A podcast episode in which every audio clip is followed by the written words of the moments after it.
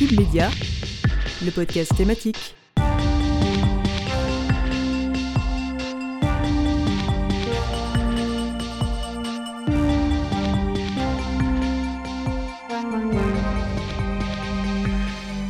À tous et bienvenue dans ce nouveau podcast thématique. Nous évoquerons aujourd'hui le thème de la santé mentale. Je suis Manon Dufour et vous aurez l'occasion au cours de cette émission d'écouter Manon Hilaire qui vous fera un récap sur les assises de la santé mentale qui ont eu lieu la semaine dernière. Notre invité de ce jour est interviewé par Copelia Piccolo dans le cadre d'un entretien sur les troubles du comportement alimentaire. Cette émission n'aurait pas lieu sans notre monteuse Sandra Bouillard, qu'on remercie chaleureusement. Et pour rentrer dans le vif du sujet, quelques chiffres sur la santé mentale. En France, l'Organisation mondiale de la santé estime qu'environ 3 millions de personnes souffrent de troubles psychiques sévères, une situation préoccupante qui questionne sur l'accès aux soins et la prise en charge de la santé mentale dans notre pays. Le 28 janvier 2021, une enquête de la Fondation Fondamentale alertait sur l'état des 18-24 ans. 32% de ces derniers ont un trouble de santé mentale et 40% des moins de 25 ans subissent un trouble anxieux généralisé.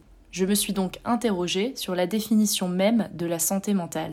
Qu'est-ce qui fait que nous sommes ou non en bonne santé mentale Qu'est-ce qui nous permet de retrouver un certain équilibre pour faire face aux épreuves et difficultés que l'on peut rencontrer dans une vie? Les troubles de la santé mentale sont-ils des pathologies ou des états intermittents? Pour trouver la réponse à ces questions, je suis allée sur le site de l'Organisation mondiale de la santé et là, j'ai pu y trouver une définition claire, je cite, La santé mentale est un état de bien-être dans lequel une personne peut se réaliser, surmonter les tensions normales de la vie, accomplir un travail productif et contribuer à la vie de sa communauté. Quelques lignes plus tard, la santé mentale est décrite comme un état complet de bien-être physique, mental et social, et pas seulement l'absence de maladie et d'infirmité. On trouve également sur ce site un large éventail des moyens concrets mis en place pour favoriser la santé mentale, comme par exemple l'accompagnement social des personnes âgées, des campagnes contre la discrimination et des actions de promotion des droits. En somme, la santé mentale, elle est présente partout dans notre société, jusqu'aux petits gestes et attitudes de notre quotidien. Quand on y pense, comme ça, on a un peu l'impression que la santé mentale, c'est comme le bonheur, c'est une quête perpétuelle. Alors, je suis allée dans les rues de Lille vous interroger sur votre perception du bonheur et vos remèdes lorsque vous vous sentez nostalgique, fatigué, stressé, mélancolique. On vous écoute. Du coup, pour vous, c'est quoi la, la définition du bonheur? Tu réponds le premier Non, non, réponds la réponds, première réponds. Parce que Le- là, je sais pas quoi dire. Ah non, mais nous, on va partir loin dans nos réponses, c'est Ah, pas, grave. Bah c'est en ce moment même des moments de vie. Ça va dépendre de chaque personne, je pense, en vrai de vrai. Bah ouais. Parce que toi, ce qui va faire que toi, toi, t'as- t'es heureux, t'es, genre, tu considères que t'es plein de bonheur. Moi, peut-être, je vais en avoir rien à battre, tu vois. Et que moi, c'est différent. Peut-être que moi, ce qu'il me faut pour le bonheur, c'est genre un max d'oseille. Et toi, il te faut juste autre chose. La définition du bonheur, bah, je trouve que c'est plutôt euh, un concept euh, occidental, forme de sérénité ou de paix au moins à l'intérieur de toi. Et est-ce que vous avez des remèdes quand vous êtes triste ou stressé? Qu'est-ce que vous faites euh, au quotidien euh? Quand on a besoin d'être avec les autres, euh, voir ses amis, les gens qui on est proches, avec qui on sait qu'on est bien. Après, il y a les amis aussi, l'entourage. euh, L'entourage. Ou alors prendre du temps pour soi. Moi, je prie Dieu. Moi, je m'assois, frère. Et je réfléchis. Et je me dis, genre, si je me pose la question, est-ce que ça me prend vraiment la tête? Oui, pourquoi? Je trouve les raisons. Une fois que j'ai les raisons, je trouve les solutions. Une fois que j'ai les solutions, je les applique. Hop, problème réglé. Ouais, moi, c'est la, les- c'est la lecture ou euh, l'écoute de la musique. Les urgences, Des fois des trucs tout bêtes, Oh, hein, se faire à manger, Avec des bougies. aller marcher, Et de la musique. La musique, surtout, c'est vrai. la musique. Et est-ce que vous pensez qu'en France, euh, la santé mentale, elle est prise au sérieux? Non, mais de toute façon, les enquêtes le montrent. hein, et la psychiatrie en France, elle s'écroule. Là, ils sont en train de se réveiller tout doucement avec les séances de psychologues qui, commençaient- qui vont commencer à être remboursées. Non. Non, pas du tout. Malheureusement. Qu'est-ce qu'on pourrait faire euh, On va légaliser le cannabis, hein, déjà. J'ai envie de te dire, c'est la base, en fait. hein, euh. Bah, justement, j'avais vu que les psys allaient être Ouais. remboursés. euh, Carrément. donc, ça, c'est une très Même on bonne ne parle idée. pas assez, on pourrait nous dire même dès le dès l'école et tout que ça existe quoi, rien qu'on peut être aidé et que c'est légitime Mm. pour n'importe qui, surtout. C'est une force qui doit venir des citoyens. Faut pas en attendre euh, du gouvernement. Vous écoutez le podcast de Cube Média. Comme on vient de l'entendre, la crise sanitaire a permis de tirer la sonnette d'alarme sur la santé mentale. Plus de 13 millions de Français souffrent chaque année de troubles psychiques, soit un Français sur cinq, et la pandémie n'a donc fait que renforcer ce mal-être. Pour y faire face, les 27 et 28 septembre 2021 se tenaient les assises de la santé mentale et de la psychiatrie. récap des annonces d'Emmanuel Macron sur le sujet. On t'écoute Manon.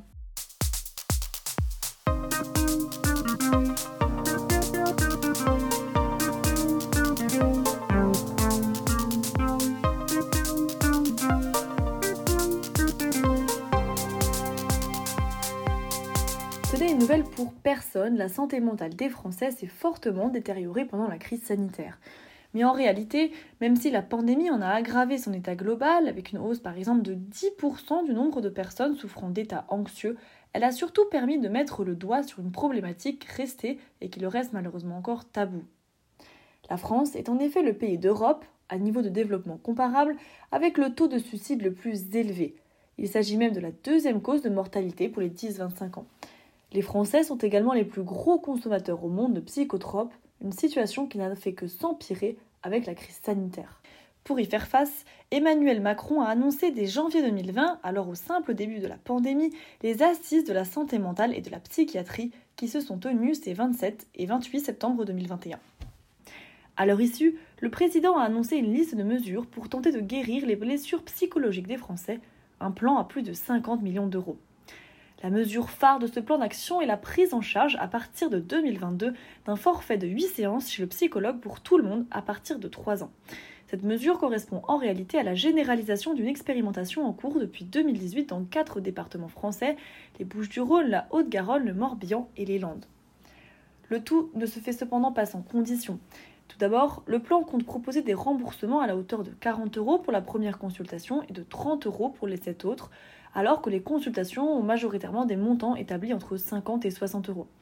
De plus, pour bénéficier de ces séances, le patient devra respecter un parcours de soins spécifique, c'est-à-dire prendre d'abord rendez-vous chez un médecin généraliste qui orientera ensuite le patient vers un psychologue.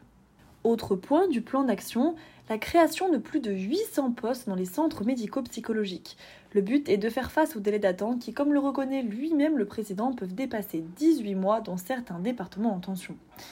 Enfin, le 3114, numéro national de prévention du suicide, est également entré en fonction ce vendredi 1er octobre. Il s'agit d'un numéro d'écoute 24 heures sur 24 et bien évidemment gratuit.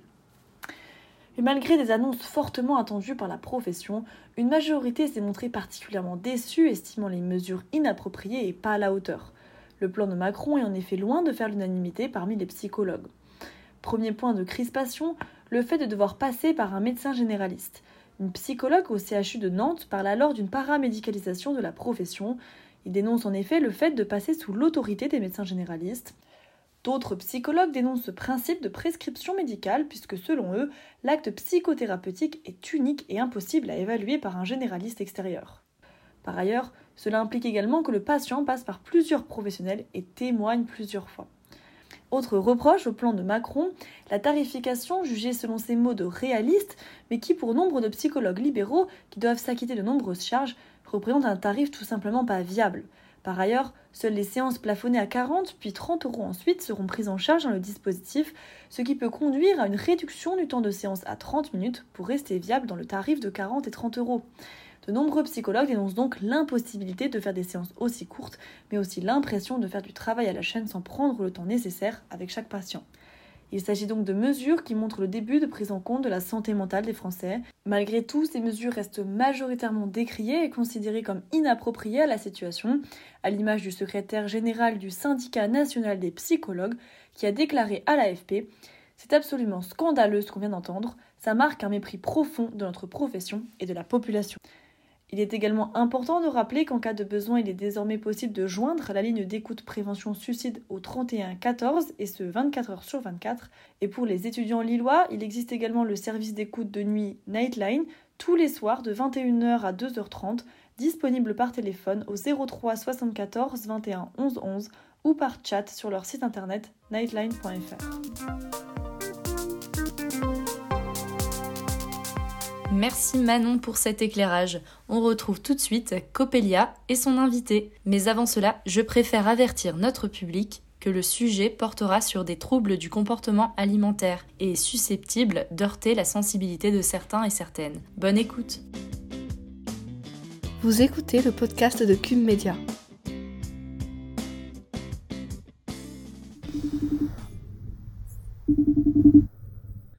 Sophie Balange, j'ai 21 ans, je suis étudiante en troisième année de licence d'histoire. Et euh, je suis tombée dans l'anorexie euh, euh, mon année de, de droit.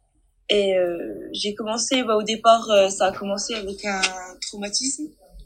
j'ai eu des quelques soucis personnels avec ma famille et avec avec un garçon. Et bah, du coup, ça m'a fait plonger dans, dans un, comment, un renfermement, en fait. Je me suis renfermée sur moi-même. J'ai eu euh, comme une envie de, en gros, de disparaître. Et donc, euh, bah, au final, euh, j'ai arrêté de manger. Progressivement, en fait, enfin, je mangeais le minimum du minimum, vraiment si je pouvais ne pas manger pendant une journée, pendant deux, trois jours, enfin, je le faisais, quoi. Il y a un moment donné, j'étais à peu près à 100 calories par jour. Donc, je mangeais, par exemple, un fruit le matin, un plat de haricots le midi, un fruit l'après-midi et un plat de, pareil, de, de légumes le soir, quoi. Et je mangeais, bah, j'avais éliminé tout ce qui était féculent, tout ce qui était protéines, tout ce qui était, euh, pour moi, riche, du coup. Je comptais toutes mes calories. Euh, si jamais, en fait, tout ce que je mangeais pendant la journée, il fallait que ça soit éliminé euh, par le sport les réseaux sociaux, tout ça, euh, toutes les, publicités, euh, les publicités maigreurs, les tout ça, ça, ça joue aussi. Et puis c'est vrai que j'ai toujours été un peu aussi, euh, j'ai jamais eu confiance en moi. J'ai, j'ai vraiment jamais eu confiance en moi. Et du coup, euh, j'étais facilement influençable, on va dire. J'avais aussi une amie qui était anorexique. Du coup, bah, et bah, le traumatisme que j'ai eu, ça, ça, ça a entériné la chose. Et après, les problèmes que j'ai avec mes parents suite à ça, ça, ça l'a, ça a été encore pire. Et eux, ça a été quoi leur réaction? Ils voyaient, au départ, c'était, euh, je voulais perdre quelques kilos, donc euh, ils disaient rien, tout ça. Euh, j'ai baissé mon, comment, mon apport calorique, je l'ai diminué, mais euh, sans, sans excès. Une fois que j'ai vu que ça marchait bien, je me suis dit allez encore un kilo, encore deux kilos, trois kilos, et au final, euh, ben on tourne dans un, régime strict où on enlève tout, et au final, ben on mange vraiment plus rien, quoi. On mange que des légumes, et puis c'est vrai que mes parents, euh, ils ont bien vu au bout d'un moment euh, que, que oui, je mangeais plus et tout. Ça les a inquiétés. Et puis euh, après, ils ont commencé à, vraiment être tout le temps sur mon dos, à, à pister vraiment tous mes repas en fait, voir tout ce que je mangeais et tout. Et ils ont bien vu qu'il y avait un souci et on en a parlé. Euh, dans, dans ma manière de parler aussi euh, euh, de mes repas et puis de la nourriture, bah ils voyaient bien que que c'était pas sain, que mon rapport avec la nourriture il était pas sain et puis que j'étais tombée dans l'extrême en fait. Et puis que du coup, ensuite, euh, bah, on allait voir des médecins et tout, et c'est là que on a compris que j'étais dans l'anorexie. Et toi, t'as eu des difficultés à reconnaître, euh, vraiment te dire comme étant anorexique? Bah au départ, on on se considère pas en tant que malade. Enfin, on n'arrive pas à, à, se dire euh, que c'est une maladie. Pour nous, c'est presque un, un, mode de vie en fait. Puis c'est vrai qu'on se voit pas aussi. Bah, c'est avec la dysmorphophobie en fait quand on se regarde dans le miroir on, on se voit euh, on se voit pas maigrir on se voit toujours grosse on se voit toujours à l'inverse de ce qu'on est vraiment et au final euh, c'est ça qui fait qu'on veut toujours maigrir. C'est comme si en fait on se regardait dans le miroir une fois et ça se figeait. Après on on se voyait toujours on se voyait pas maigrir en fait. Enfin je me voyais toujours plus grosse que que ce que j'étais. On n'en parle pas trop dans la société et tout donc c'est quelque chose qui est, qui reste un peu tabou et qui reste un peu enfin les gens ils comprennent pas vraiment quoi. Et puis vu que mes parents euh, c'était la première fois qu'ils étaient confrontés à une anorexique bah ils, ils se disaient mais mange mange. Alors que c'est un blocage psychologique en fait. On peut pas euh, si si on est bloqué on peut pas on, va, on mangera pas. Quoi qu'on nous dise euh, on mangera pas. Ça a vachement détérioré tes relations familiales et maintenant c'est redevenu normal? Aujourd'hui c'est pas encore le top mais comment? On va dire que ça va mieux parce que j'ai commencé à, enfin, j'ai accepté là de me faire euh, suivre euh, il y a pas longtemps. On a tout essayé et je voulais pas parce que je me considérais pas comme malade en fait. Enfin, je voulais pas accepter. Euh, pour moi, j'étais pas malade. Et c'était quoi justement le déclencheur qui t'a fait dire, bah là, je suis malade, faut que j'aille me faire soigner? Bah, c'est qu'après, je suis tombée. En fait, après avoir fait de l'anorexie, j'ai fait de la boulimie. Enfin, j'en fais encore, de la boulimie vomitive en fait. Euh, quand on se prive trop, au bout d'un moment, notre corps, il en, enfin, il demande. Enfin, il va, il va pas demander euh, comment petit à petit, il va lancer des pulsions en fait, et c'est ces pulsions qui va faire qu'on va faire des crises. Et au final, bah après, on se fait vomir parce qu'on est toujours dans l'optique de pas grossir. Et puis, euh, au début, je voulais pas. Je me suis dit, c'est rien, c'est pas une maladie, je m'en sortirai. Euh, ces pulsions, elles vont partir, c'est rien. Mais au final, euh, bah, je vois que ça part pas, j'arrive pas, et puis euh, ça joue sur mon parcours scolaire, ça joue sur ma santé mentale, bah, ça joue sur tout. Et bah, ça, ça fait que au final, je suis tout le temps stressée, et bah, j'arrive pas, j'arrive plus à vivre comme je devrais vivre, enfin, j'arrive plus à vivre normalement en fait. Je pense qu'à ça tout le temps, et puis j'ai des problèmes de concentration, j'ai des problèmes au niveau physique, ça va. Pour l'instant, il y a rien, mais c'est vrai que mentalement, je suis, je suis, je suis à zéro. Je me suis dit, bon, on va tenter. Enfin, de toute façon, euh, maintenant, au bout d'un moment, euh, je vais, si j'arrive pas à m'en sortir toute seule, c'est qu'il y a, il y a un problème. L'anorexie restrictive, ça a duré à peu près vraiment un an. Et après, c'est parti sur de la boulimie euh, vomitive. Et puis, bah, encore maintenant, je, je, suis, je suis encore dedans.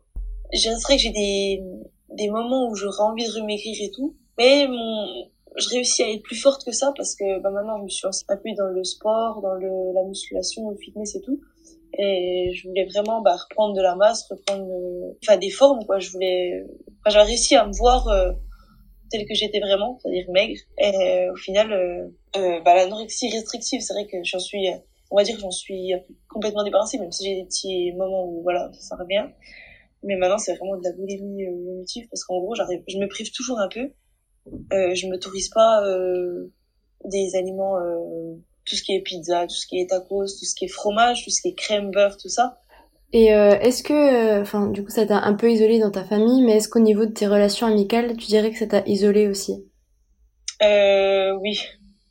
Bah, c'est ce qui, on va dire, j'ai perdu la plupart de, mes amis à cause de ça, quoi il y avait ça, il y avait le fait que bah, la plupart du temps quand on sort, on va manger au restaurant, on tout ça, et puis bah ça, bah, c'est possible.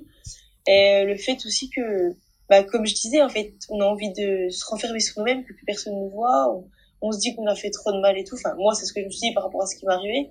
Et du coup, bah, je voulais plus, je voulais plus aussi en fait. Je me suis renfermée je voulais plus. Je voulais, enfin, je voyais que mes proches, que vraiment quelques amis proches, et encore ça a encore vraiment changé maintenant je, au départ, je sortais plus trop. Euh, J'essayais d'esquiver un petit peu euh, toutes les sorties. Où je trouvais des excuses quand euh, il fallait. On prévoyait des restaurants avec des amis, tout ça. Le contrôle, il est pas parti. Il y a toujours ce, cette histoire de contrôle. Même niveau, au niveau des aliments, je suis, je calcule toujours euh, mes calories et tout. c'est, en fait, ça va se faire petit à petit. Mais c'est vrai que à chaque fois que je vais monter d'un kilo, alors que je me prépare mentalement en fait à me dire, c'est bon ok, je suis passée. Si je passe de 52 à 53, à 53 kilos, je me regarde dans le miroir, je vais dire, ok, je suis à 53, qu'est-ce, qu'est-ce qui a changé? Et je vais toujours me trouver un, un truc qui va pas aller. Euh. En fait, la guérison, elle se fait comme ça.